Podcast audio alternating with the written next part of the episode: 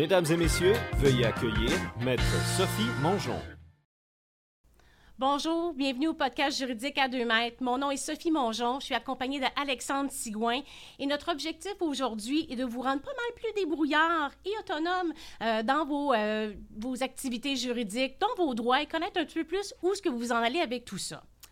Le balado aujourd'hui est un sujet quand même qui est bien important. On en entend parler régulièrement, que ce soit une mise en échec au football, que ce soit un accident de travail ou un accident d'auto, que ce soit une chute dans les escaliers ou que ce soit un plongeon euh, qui a mal été fait dans une piscine, bien, des fois, des traumatismes crâniens, ça arrive et malheureusement, c'est souvent sournois. C'est difficile à diagnostiquer et surtout les symptômes qui vont en suivre, ils vont des fois être mal interprétés. Puis c'est difficile de bien revendiquer ses droits et de se faire soigner dans ces circonstances-là. Qu'on le nomme traumatisme crânien, TCC léger, modéré, sévère, Syndrome post-commotionnel, commotion cérébrale, c'est toutes des diagnostics qui peuvent chambouler des vies. Donc, aujourd'hui, on reçoit euh, Marjolaine Tapin, qui est directrice générale du regroupement des, euh, des ressources pour aider les associations des traumatisés crâniens. Et on reçoit également une intervenante psychosociale, Mégane Lausière-Doré, qui va venir nous expliquer c'est quoi les défis, justement, des associations et des gens qui sont victimes d'un traumatisme crânien, ainsi que leurs proches. Et dans un deuxième temps, étant donné que le sujet est tellement important, on va avoir une deuxième euh, émission qui va parler des traumatismes crâniens où on va inviter le docteur Gilbert Desmarais, neuropsychologue, écrivain, professeur, une sommité dans son, euh, dans son domaine, qui va venir surtout nous éclairer c'est quoi les diagnostics, c'est quoi une expertise médico-légale et faire les distinctions entre les diagnostics. Alors, sans plus tarder, on commence maintenant. Travail, suspension, harcèlement, congédiement, sac, accident, CNESST, blessure, invalidité, tribunal administratif, assurance. Pour vos besoins juridiques, 855 mètres. Vos intérêts défendus d'une main de maître. Ok, bonjour Sophie, bonjour euh, Marjolaine. Donc, comme tu dis, Sophie, là, aujourd'hui, on parle principalement de, de traumatisme crânien. Euh, et bon, euh, on a Marjolaine qui est plus précisément la directrice générale de Connexion TCC Québec, qui est un regroupement des associations de personnes traumatisées crânio-cérébrales du Québec. Euh, j'ai regardé sur votre site internet, là, Marjolaine, ça regroupe 15 organismes membres, 13 associations régionales membres, puis vous servez plus de 4000 personnes au Québec comme bon, victimes et proches. Ça, c'est important de le mentionner parce que Bon, il y a beaucoup de traumatisés crâniens au Québec et au pays, mais il y a aussi toutes les familles qui accompagnent et les, proches aidants ces, euh, ces personnes-là. Donc, euh, au niveau de, bon, tu sais que Sophie que j'aime euh, j'aime les chiffres. Oui. Je me suis informé sur ça représente à peu près combien de personnes au Québec et au Canada, des gens qui souffrent de traumatisme crânien. Puis honnêtement, j'ai été vraiment surpris de l'ampleur de ce, ce diagnostic-là puis de cette problématique-là. Euh, au Québec, on parle de 2000 traumatisés crâniens modérés ou sévères par année. Euh, bon, si, si, on compte aussi les TCC légers, euh, on monte à 12 000 par année, bon, comme estimation, parce qu'évidemment, ce n'est pas tous des gens qui vont être hospitalisés. au Canada, c'est 200 000 commotions cérébrales chaque année. Il y a 18 000 hospitalisations par, par an. Donc, c'est vraiment une problématique importante. Et à l'échelle mondiale, on parle même d'une des causes les plus importantes d'invalidité. Donc, ça pour dire que c'est une problématique, c'est euh, quelque chose avec lequel les, gens doivent malheureusement vivre. Et, euh, bon, ça touche les vies des victimes, mais aussi des proches. Et, euh, bon, c'est certain qu'on n'a jamais assez de ressources. Et Marjolaine, tu es là aujourd'hui, entre autres, pour nous expliquer qu'est-ce que vous faites pour aider les, les victimes et les proches du traumatisme crânien. Euh, donc, on va commencer, mais euh, premièrement, on va regarder là, un petit vidéo que vous avez produit là, sur les conséquences euh, et les impacts de traumatisme crânien chez les gens. Parfait, on va regarder ça tout de suite. Bonjour, Monsieur Gendron. Ah, oh, Monsieur Gendron, mon client préféré. Yo, Gendron, ça va? Bonjour, Monsieur Gendron. Monsieur Gendron, bonjour. Le traumatisme crânio-cérébral est un choc qui dure. Comme 65% des personnes victimes d'un TCC modéré ou sévère, Maxime ne retournera pas au travail. La vie continue, mais différemment. TCC, trois lettres qui changent des vies. Rendez-vous sur connexiontccqc.ca pour obtenir de l'aide près de chez vous. Donc, Marjolaine Tapin, qu'est-ce que vous, vous faites là, à cette association-là qu'on nomme euh, Connexion TCC euh, Québec? C'est, quel est votre rôle dans cette association-là? Ben, en fait, moi, je suis la directrice générale du regroupement des associations de personnes traumatisées crânio-cérébrales du Québec. On va utiliser Connexion TCC Québec parce que c'est un petit peu plus court. Et donc, euh, c'est un regroupement provincial. Il y a 13 associations régionales qui couvrent 16 régions administratives de l'ensemble du Québec. Donc, une des grandes missions du regroupement, c'est aussi de faire la promotion des services qui existent pour les personnes traumatisées crânio-cérébrales au Québec. Euh, c'est pratiquement partout euh, qu'il y a une, ressource régionale qui peut venir en aide à ces personnes-là. on agit principalement auprès des personnes qui ont un traumatisme modéré ou sévère. Et euh, c'est vraiment de, de l'aide à l'intégration sociale. C'est-à-dire que la plupart des gens qui vont avoir eu un traumatisme modéré ou sévère euh, vont euh, passer par la réadaptation. Mais ensuite, quand il arrive toute la question de l'intégration dans la communauté, ben, il y a beaucoup, beaucoup de choses là, à, réapprendre. On ne peut pas vraiment avoir le, rythme de la vie qu'on avait avant. Donc, les associations sont là pour accompagner ces personnes-là. Le regroupement, nous, ce qu'on fait, c'est vraiment de la promotion de ces services-là. On fait aussi de la concertation pour bien outiller les intervenants et intervenantes qui travaillent au sein de ces associations-là. Puis on fait des représentations aussi pour, pour montrer c'est quoi les enjeux là, au niveau de l'intégration sociale des personnes TCC ça fait combien de temps que ce regroupement-là existe? Tu sais, qu'il y a des associations qui sont là, parce qu'on sait que le traumatisme crânien, hein, c'est souvent un peu euh, nébuleux. Il y a beaucoup de diversion, divergences d'opinion, pardon, si vous me le permettez, sur est-ce qu'il faut qu'il y ait un coup ou non, etc. Donc, vous, là, depuis quand vous aidez ces gens-là? Le regroupement a été fondé en 1999, donc c'est-à-dire qu'en 2024, on va fêter le 25e anniversaire du regroupement. Euh, c'est vraiment une collaboration entre les associations. C'est euh, au début, c'était un petit comité qui appelait un comité interrégional qui, euh, qui a évolué à l'issue aussi des besoins des communautés. C'est des personnes TCC elles-mêmes qui, qui, ont fondé plusieurs des associations régionales. Et puis maintenant, on existe là depuis 25 ans, presque, presque maintenant. Donc, dès qu'on a un traumatisme crânien, on est hospitalisé, on sort de notre réadaptation, puis on est retourné euh, chez nous, là, c'est là que souvent les problèmes vont être. On est laissé à soi-même, on ne sait pas où aller, on ne sait pas quoi faire. Et c'est là que les associations sont là pour aider ces gens-là. Donc, les encadrer, si je comprends bien leur donner aussi des pistes de solutions? Est-ce qu'il y a du financement? Comment est-ce qu'une personne peut vous contacter puis obtenir votre aide? Bien, c'est sûr que la plupart des gens, quand ils sortent de la réadaptation, ils vont recevoir un petit dépliant, ils vont être mis au courant que les associations existent. Mais des fois, il y en a que, ou bien ils n'ont pas besoin d'aide maintenant, ou bien ils pensent qu'ils n'ont pas besoin d'aide maintenant, qu'ils vont retourner à la maison. Donc, euh, nous, le regroupement, on existe aussi pour faire la promotion de ces mm. services-là. Les gens là, qui, qui, quelques années plus tard, se rendent compte qu'ils vivent des d'intégration, qui pensaient qu'ils étaient capables d'avoir toutes les, habitudes de leur vie d'avant, puis qui ont besoin d'un petit coup de pouce, mais à ce moment-là, des fois, par des campagnes de sensibilisation pour montrer c'est quoi l'action des associations régionales, euh, ils peuvent entendre parler puis dire Ah oui, c'est vrai, euh, j'avais entendu parler de cette association-là, mais j'avais oublié ou je pensais que j'en avais pas besoin. Donc à ce moment-là, euh, ils peuvent, ils peuvent contacter leur association régionale. Qu'est-ce qu'ils font justement les associations régionales? Je sais que vous m'avez emmené un super beau dépliant qu'on va mettre d'ailleurs euh, euh, sur le site là, pendant le, en dessous du podcast avec, les, euh, avec le magazine, tout ça. Là. Donc, on voit ici que quand même toutes les associations sont toutes différentes toutefois. Là. Dans le sens qu'ils ne portent pas le même nom. C'est pour ça que c'est un petit peu plus complexe à les identifier. Oui, tout à fait. Donc, si on cherche son association régionale, on peut entre autres aller sur le site Internet de Connexion TCC euh, pour euh, trouver euh, c'est quoi le nom. Parce qu'effectivement, il y en a qui vont s'appeler Association québécoise des traumatisés crâniens, il y en a d'autres qui vont s'appeler plus Association TCC de la Mauricie, par exemple. mais on peut retrouver facilement son association. Puis les services qu'on peut euh, avoir, ben, ça peut être euh, si on a besoin au niveau du maintien des acquis, si on a besoin euh, au niveau, il y a des groupes de soutien pour soutien psychosocial, soutien pour les personnes proches aidantes.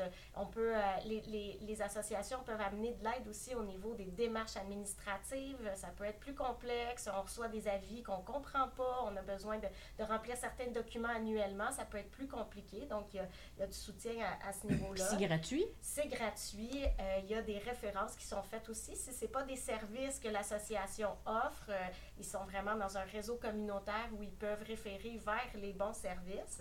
Et il y a aussi beaucoup d'associations qui offrent des services de répit. Euh, donc, à ce moment-là, ben, c'est des activités, souvent, ça va être des activités de loisirs pour les personnes TCC. Et puis, ça offre à la fois du répit pour les, les personnes proches aidantes. Est-ce que vous avez une espèce de proportion de gens que vous aidez qui sont des euh, victimes par rapport aux proches? Est-ce que vous avez autant de, d'appels de proches que de victimes ou est-ce que c'est plutôt principalement des victimes? euh, Je dirais que ça varie d'une région à l'autre. Il y a, il y a Ouais. quelques associations qui vont avoir beaucoup, beaucoup de personnes proches aidantes euh, dans, dans, leur, euh, dans leurs membres. La plupart du temps, il y a plus de personnes euh, traumatiques crânio-cérébrales que de proches. Mhm. Des fois, il y en a qui viennent ensemble, Ouais. des gens qui viennent faire des activités avec euh, conjoint, conjoint, Exact. parents. En, ben, souvent, là, si- s'il y a des enfants, c'est plus les associations s'adressent plus aux adultes, mais donc ils peuvent venir avec leurs enfants s'ils Mhm. en ont. Et euh, également, euh, c'est possible là, de, de venir aussi euh, que les proches, sans la personne traumatique crânio-cérébrale. Ouais. Des fois, la personne veut pas de service, mais la personne qui est proche, elle, a- elle a besoin Ouais. de soutien. Donc, c'est pas obligatoire de venir en duo. là. Ça peut être que la personne TCC ou la personne proche. Parce que des fois, justement, on va avoir besoin d'aide parce qu'on a des symptômes qui sont importants suite à un TCC. Des fois, c'est des pertes de mémoire, euh, euh, d'inhibition, c'est-à-dire qu'on a de la difficulté à, à avoir un filtre. plus irritable, la concentration. Euh, ouais, c'est clairement des symptômes qui nécessitent souvent de l'accompagnement de proches et de ressources comme, comme vous. Là, donc, euh, c'est l'idéal. Donc, vous essayez de sensibiliser à tout ça. De quelle façon? Je pense qu'il y a une semaine aussi qui est prévue dans l'année. euh, Ben, le regroupement organise à chaque année du 15 au 21 octobre la semaine québécoise Donc, du elle a passé au mois d'octobre, oui. Tout à fait. Et euh, cette semaine-là vise principalement à sensibiliser la population sur euh, les séquelles que peuvent vivre les personnes traumatiques crânio-cérébrales. Par exemple, quelqu'un qui aurait des problèmes d'équilibre, on a tendance tout de suite à penser que ça peut être quelqu'un en état d'ébriété. On voit qu'il y, y a vraiment des jugements de la part de la population aussi, où euh, des fois, il y a des personnes qui ont des difficultés d'élocution, puis qui vont tout de suite être associées à une personne qui a une déficience, alors que ça ne serait pas le cas nécessairement. Donc, cette semaine-là vise non seulement à faire de la prévention, euh, à réfléchir à sa prise de risque, à comprendre mieux c'est quoi les séquelles d'un traumatisme crânio-cérébral, mais aussi à comprendre que le TCC, on appelle ça souvent un handicap invisible. C'est des personnes qui se sentent en situation de handicap puis qui sont parfois incomprises de la part de la société. Et surtout pour toutes les séquelles qu'on ne voit pas. Une Mhm. personne qui est irritable, une personne qui est fatiguée plus Oui. rapidement, elle va beaucoup être taxée de paresse alors qu'elle a tout simplement besoin de faire une petite sieste dans l'après-midi pour être capable de continuer sa journée. Euh, donc, il y, a- toutes sortes de, séquelles comme ça qui sont moins évidentes, mais qui sont directement reliées à l'accident. Fait que cette semaine-là, elle est euh, dédiée à sensibiliser la population que c'est quoi un traumatisme crânien, c'est quoi les symptômes, les gens qui vivent avec toi, et aussi euh, promouvoir là, les services comme tels. C'était qui votre euh, porte-parole cette année, pour l'année 2022? Alors, à la, Semaine québécoise de 2022, notre ambassadeur était Nicolas Ciccone, qui lui-même a eu euh, un accident de voiture. Puis, euh, il s'était fait dire là, par ses médecins de ralentir. Il nous racontait ça souvent en disant ben j'ai pas pris ça au sérieux. Puis après Ah ça, oui. je me suis rendu compte qu'il y, a des- il y a des effets secondaires qui sont revenus. Il nous a parlé de sensibilité à la lumière alors qu'il faisait des spectacles, des trucs comme ça qui, qui ont directement, après, après analyse, été reliés là, à l'accident. Donc, euh, puis, euh, puis aussi cette idée-là que euh, ça arrive qu'aux autres. hein, Ouais. que le traumatisme crânio-cérébral, ben, c'est quelque chose qui est inattendu, c'est un accident, puis la plupart des gens ben, se sentent un peu invincibles en disant ben c'est ça me concerne pas. Donc c'était un peu le message de sensibilisation qu'on veut passer dans le cadre de cette semaine-là. Puis est-ce que c'est une semaine que ça fait plusieurs années que ça qu'elle existe, cette semaine-là? Tout à fait. En 2022, c'était la 19e édition. Donc, à chaque année, ça revient du 15 au 21 octobre avec une campagne de sensibilisation. Et les associations régionales font des activités Mhm. spéciales. Ça peut être des, des diffusions de films sans pu- euh, grand public. Euh, il, peut, il y en a, il y en a euh, qui, des fois, qui vont distribuer des dépliants. Euh, ça peut être dans des grosses compagnies ou euh, dans, dans des endroits publics. Il y en a qui font des vox pop sur la rue. C'est vraiment euh, cette année, il y avait une quarantaine d'activités. On peut aller voir sur le site Internet chaque année la programmation. Puis il y a plusieurs activités qui sont grand public, donc qui ne sont pas simplement pour les membres de l'association, mais à la population en général. Puis aussi, en plus, vous continuez dans un autre projet là, qui arrive euh, rapidement la semaine prochaine, si je ne me trompe pas. Hein? Tout à fait. Donc, euh, on organise euh, un forum, un grand forum qui s'appelle En route vers l'autonomie. Ça, c'est inédit. C'est la première fois qu'on fait ce type de rencontre-là où on veut euh, autant partager avec des gens qui proviennent du réseau de la santé et des services sociaux, du, du milieu de la recherche et des réseaux communautaires. Donc, ce sont tous des gens qui interviennent auprès des personnes TCC, mais on a tendance à rester un petit peu dans son milieu puis pas beaucoup échanger avec les autres. Donc, on a organisé ce forum-là pour vraiment créer un dialogue et voir comment tous ces gens-là qui veulent travailler à l'amélioration des conditions de vie des personnes TCC peuvent faire pour collaborer, mieux travailler ensemble, puis que chaque euh, j'ai envie de dire, chaque aspect de leur travail puisse être bénéfique pour l'autre réseau. Donc, c'est vraiment la première fois qu'on organise ça. Ça va avoir lieu le 15 et 16 novembre prochain à la Grande Bibliothèque de Montréal. Et les gens qui veulent s'inscrire peuvent le faire directement via notre site Internet. Il y a une page sur le forum En route vers l'autonomie. On va la mettre aussi dans le chat pour que vous puissiez la voir. Euh, donc, est-ce que c'est gratuit?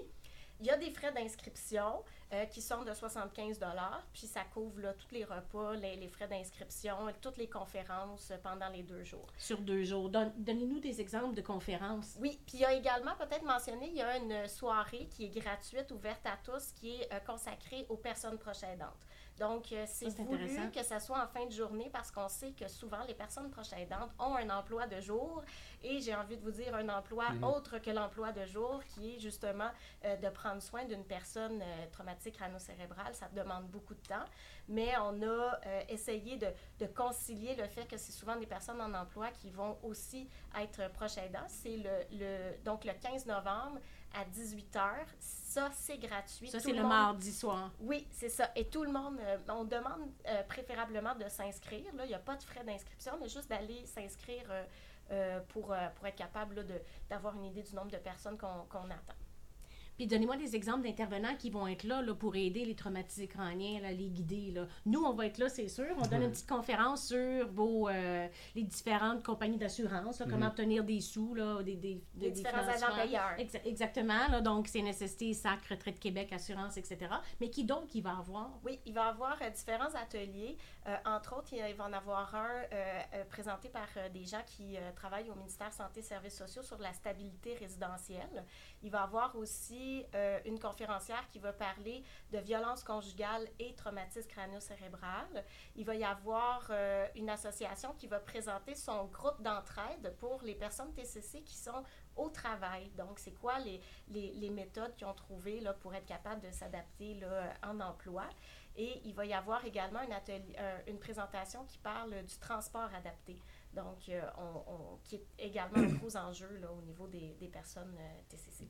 Je suis curieux de savoir, euh, Marjolaine, les, gens qui travaillent ou qui sont bénévoles pour tant Connexion TCC Québec que pour les différentes associations régionales, est-ce que c'est des, psychologues, des, travailleurs sociaux, des médecins, comme les, les ressources que les gens vont aller chercher, c'est auprès de, de qui là, concrètement?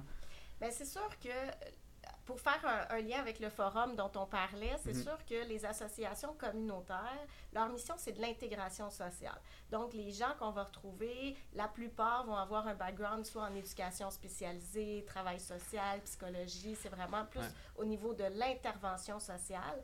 Mais clairement, ils sont amenés à collaborer avec tous les professionnels qui gravitent autour d'une personne qui a eu un TCC, que ce soit des ergothérapeutes, des, des orthophonistes, des physiothérapeutes il y a vraiment différents professionnels qui vont être impliqués dans la vie d'une personne qui a eu un accident comme ça. Donc, euh, la, plupart, c'est pour ça qu'on veut faire un forum, parce qu'on trouve que des fois, les gens euh, sont très spécialisés dans leur profession, mhm. ce qui est excellent, mais qu'on aurait tout avantage à partager différentes façons de travailler ensemble pour améliorer leurs conditions de vie c'est une belle façon de s'assurer d'avoir des accès à plein de professionnels tout d'un coup, en même temps, pour nous donner un coup de main. Une approche euh, multidisciplinaire, qui couvre toutes les, les, conséquences et les enjeux que tu as quand tu as un TCC.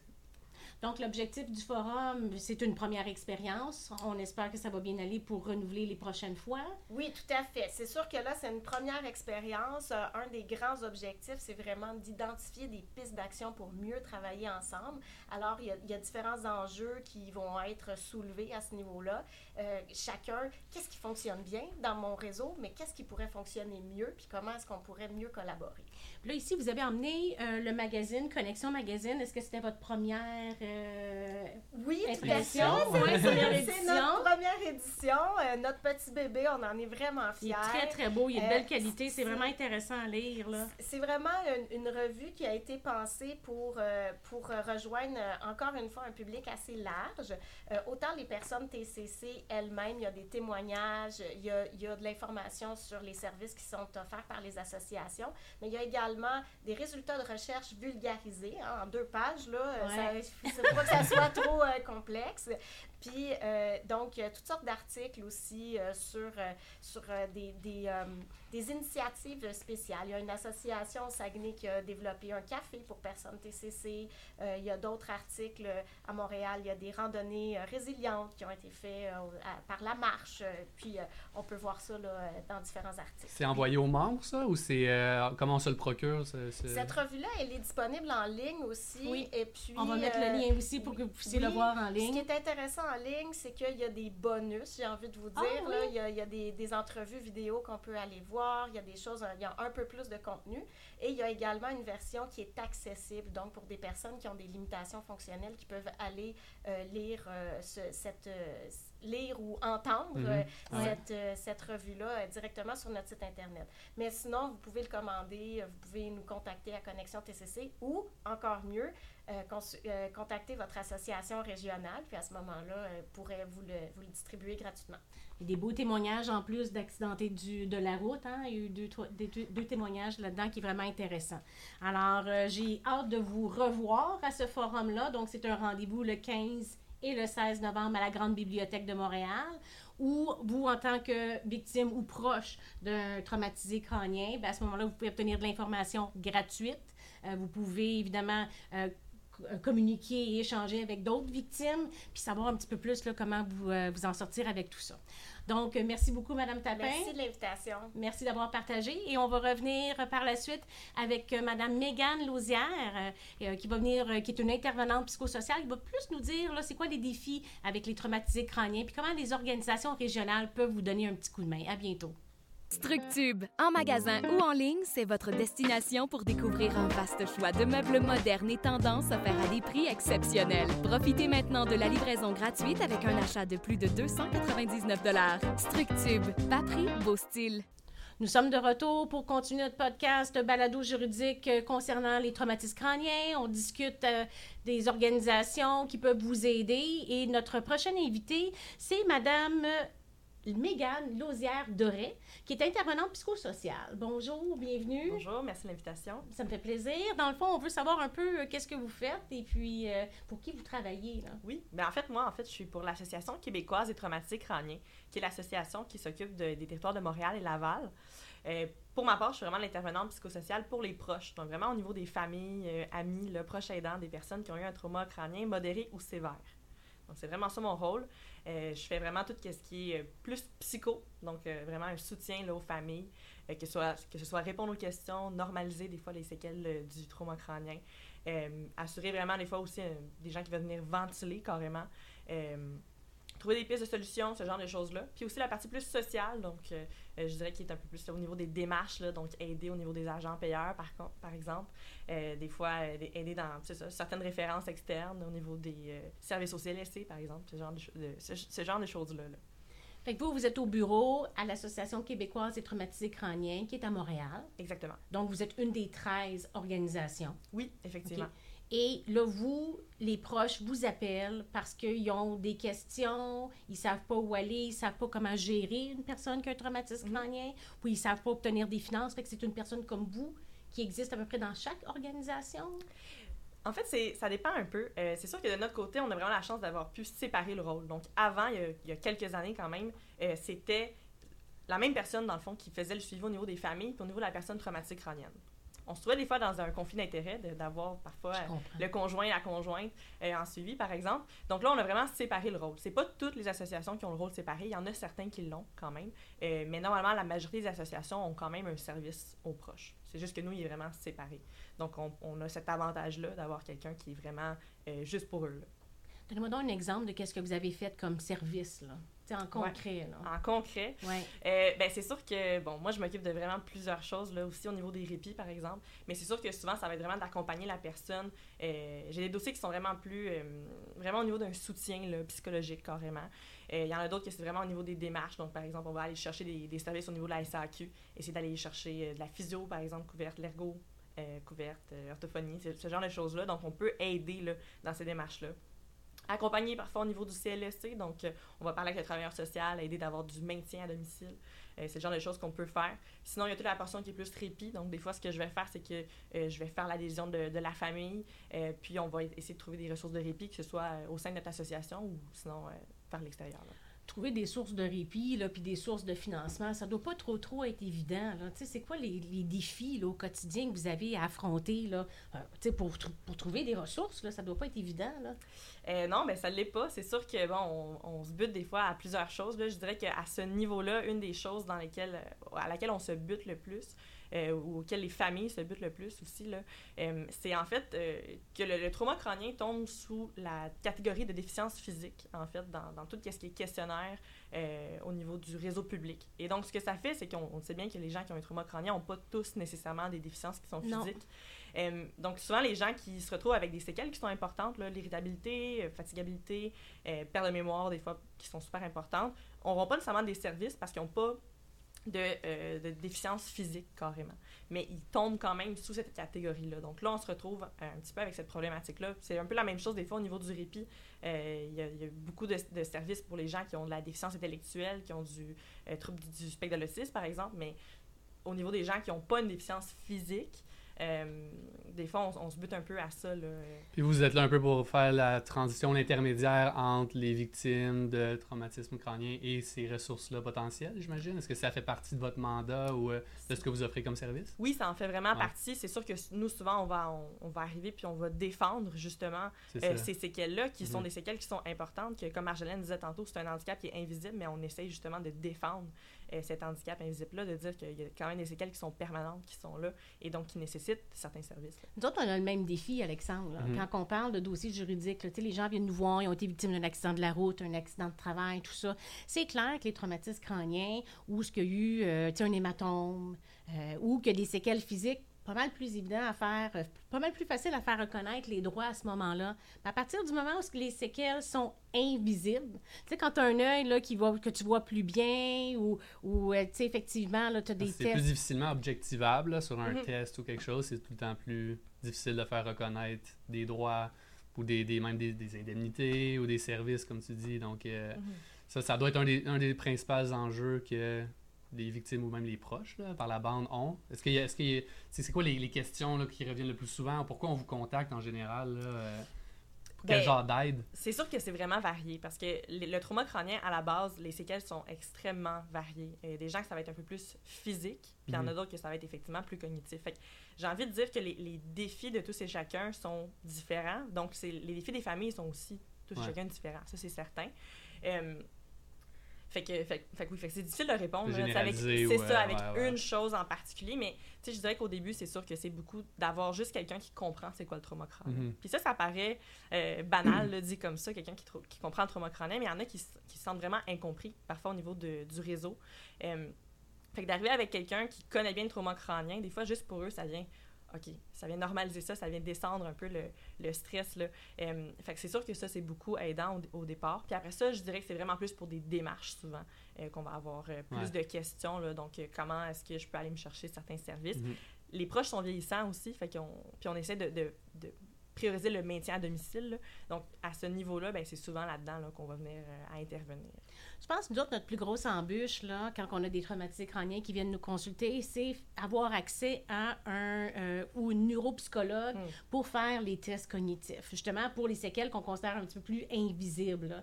Est-ce que vous, vous avez une, des, des contacts? Est-ce que vous pouvez aider ces gens-là à, effectivement, documenter leur dossier par des tests neuropsychologiques qui vont permettre au moins de démontrer à leur, à leur employeur, à leurs proches, c'est quoi exactement les séquelles qu'ils ont? Parce que c'est, les notes, ça va être des séquelles sur la mémoire à long terme, à court terme, les chiffres. euh, Concentration, euh, comme on a dit, oh c'est oui, sûr que... c'est- tout, tout le temps ça hein, qui, qui est très difficile, avoir accès à des neuropsychologues pour le documenter. Est-ce que vous, vous avez de, de l'aide pour ça? Bien, certainement. C'est sûr qu'encore là, oui, effectivement, des fois, il n'y en a pas beaucoup qui Non, font ça. ça. Euh, fait que c'est surtout ça euh, un, un des gros enjeux. Euh, mais oui, c'est le genre de référence qu'on peut, qu'on peut faire. Puis c'est tout le temps rassurant pour les gens de dire, bon, OK, eux, ils les connaissent, puis ils savent qu'ils ont travaillé déjà avec d'autres clients qui ont des traumas crâniens. Donc ça, c'est toujours rassurant. Ça l'est pour les neuropsychologues, mais ça l'est pour n'importe quel autre professionnel aussi.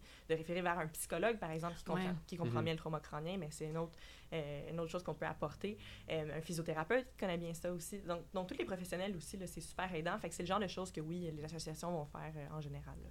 On voit par l'organisation de ces associations-là qu'il y a de l'avancement comme tel là, au niveau des soins, ce qui est déjà un plus. Moi, quand j'ai commencé il y a 25 ans, on, les traumatismes crâniens, on en parlait très peu. Mhm. Euh, il n'y avait pas vraiment de ressources. C'était pas très, très bien reconnu non plus devant les tribunaux. Fait que c'est le fun de voir que euh, ça s'organise, l'association, le regroupement est depuis 99. On voit qu'enfin, il y a des solutions puis des organisations là, qui sont pour aider les gens.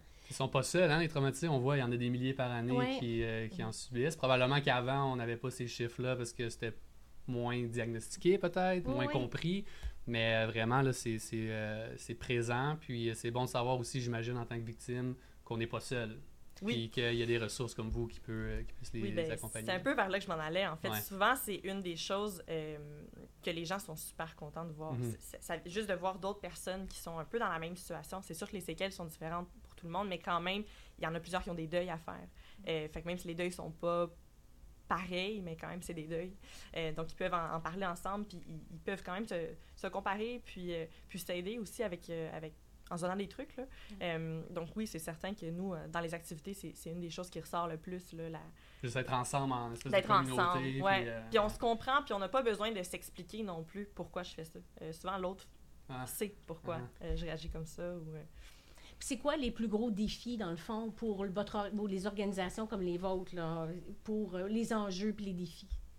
Euh, ben, en fait, euh, je peux commencer peut-être par les défis des, des personnes comme telles. C'est sûr que, bon, je, je l'ai dit plusieurs fois, Marjolaine l'a dit aussi, euh, c'est les difficultés d'une personne ne sont pas les difficultés de- d'une Ouais. autre personne, là, ça, c'est certain.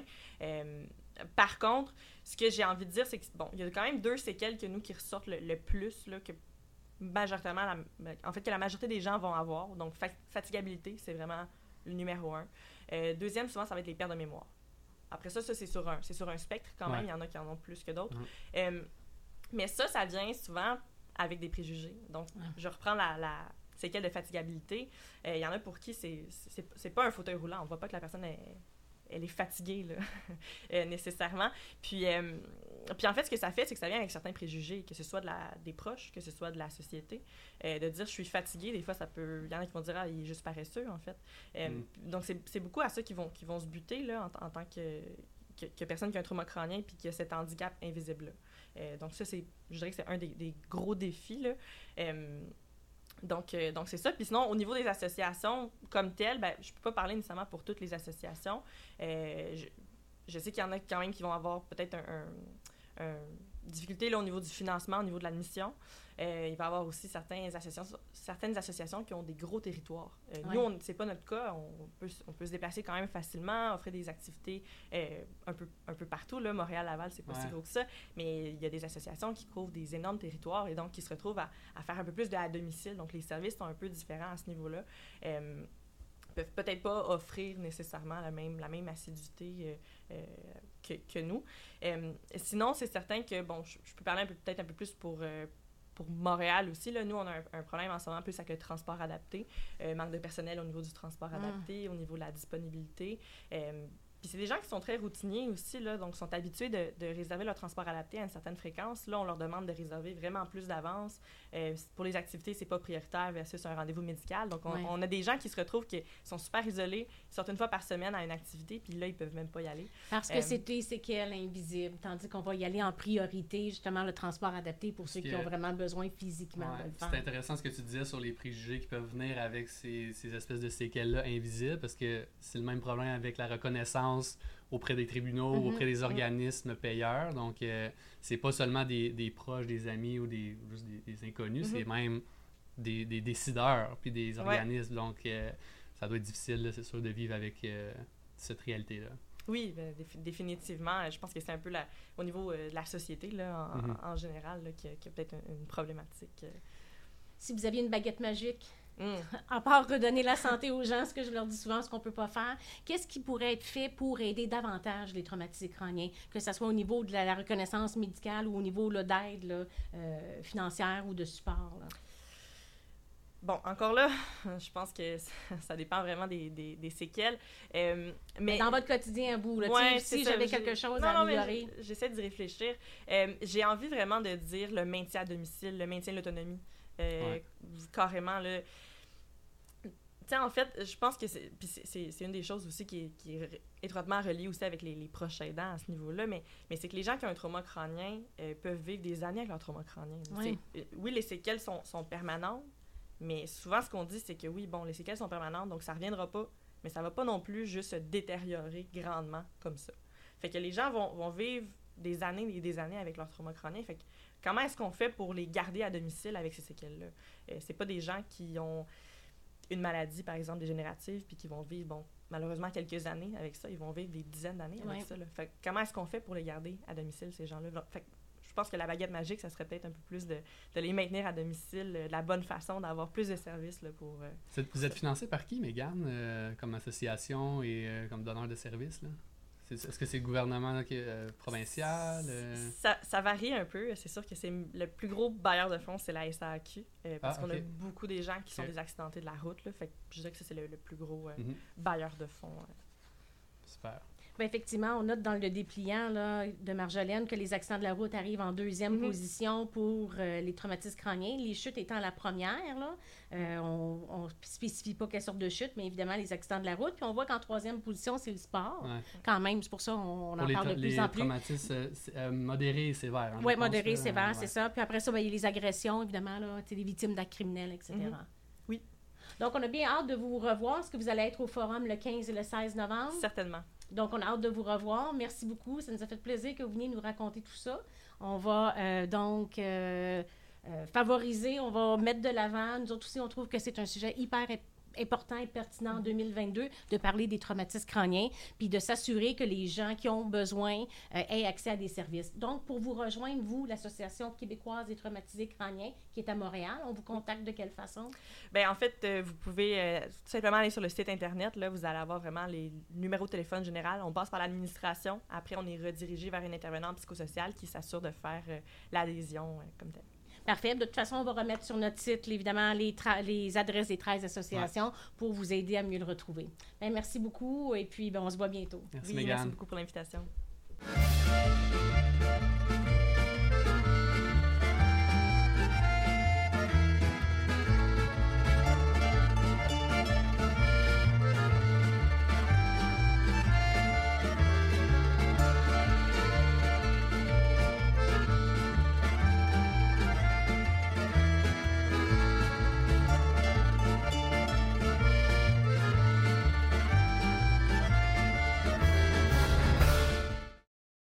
Nous sommes de retour, puis comme mot de la fin, je voulais discuter avec toi, Alexandre, un peu des défis que nous, on a plutôt au niveau juridique. Là, on a entendu parler des services qui sont disponibles, services psychosociaux, services d'entraide, de regroupement, etc.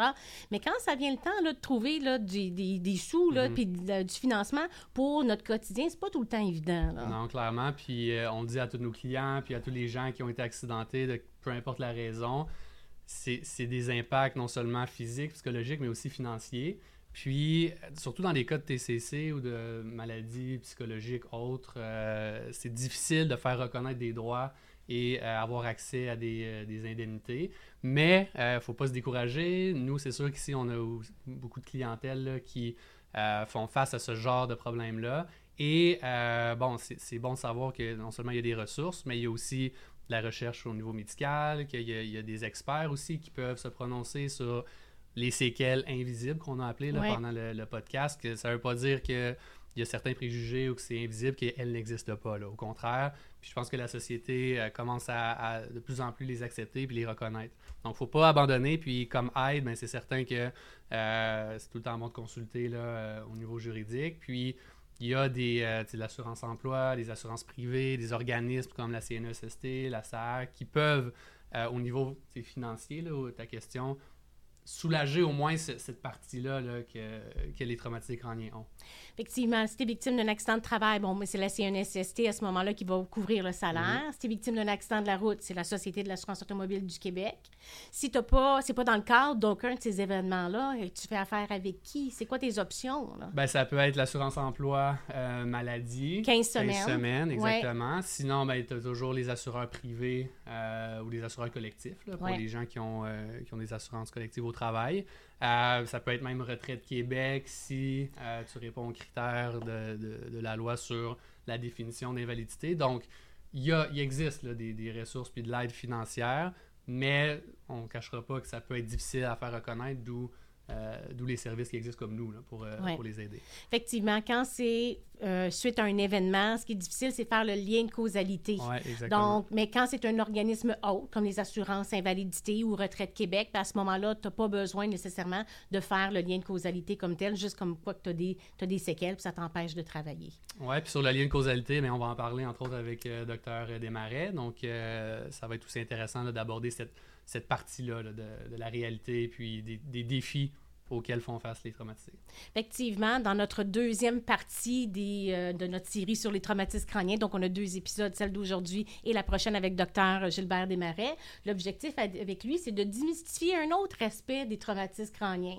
Parce qu'on entend souvent parler, là, on va parler plus du lien de causalité, le lien juridique. Est-ce qu'on parle de TCC léger? Est-ce qu'on parle de commotion cérébrale, syndrome post-commotionnel? On a le traumatisme crânien est à différents, évidemment, degrés. Mhm. Donc, on a léger, on a modéré, on a Sévère. Trois catégories. Puis il y a aussi les symptômes. Tu sais, est-ce- des gens qui, par exemple, là, ont certains symptômes, ne vont pas nécessairement associer ça à un, un traumatisme crânien. Des fois, ça peut être considéré comme des symptômes d'une dépression. euh, donc, c'est tout ça qu'on va discuter là aussi euh, dans, notre, euh, dans notre autre pod- podcast. Oui, effectivement. Puis souvent, les médecins vont dire, ben ça va passer. Ça aussi, c'est un problème que des fois, c'est mal diagnostiqué dès le départ parce qu'on dit, ah non, ça va passer, mais finalement, ça passe pas. Puis ça a pris du temps avant que ça soit écrit dans les notes euh, Mhm. cliniques. Fait que c'est ça qu'on va regarder la semaine prochaine euh, avec le docteur euh, Gilbert Desmarais, neuropsychologue, écrivain, professeur.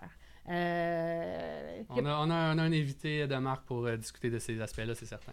Donc, mettez ça à votre agenda lundi prochain à 19h30 sur notre plateforme YouTube de A2 Alors, on va prendre le temps de remercier aujourd'hui nos invités. Mhm. Merci. Marjolaine Tapin, directrice générale du regroupement ben, Connexion TCC Québec.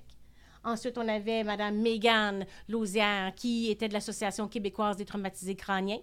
Donc, on remercie les gens d'être venus avec nous. Les petites vidéos qui vous sont présentées sont disponibles sur le web. Les dépliants, on va mettre le lien. Et évidemment, si vous voulez le magazine également, il va être disponible dans notre chat ou euh, en dessous de notre euh, podcast YouTube.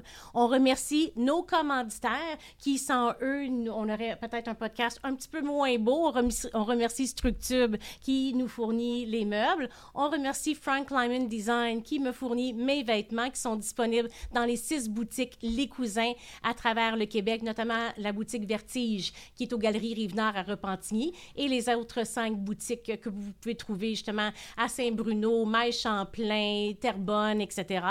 Et évidemment, on remercie l'équipe technique. Et donc, mettez-le comme faut dans votre agenda jusque vers début décembre, tous les lundis soirs, sur notre plateforme YouTube à 2 mètres à 19h30. On aborde des sujets intéressants. Si vous avez des commentaires, n'hésitez pas à les écrire. Et puis, c'est un rendez-vous à la semaine prochaine. Merci beaucoup. Merci.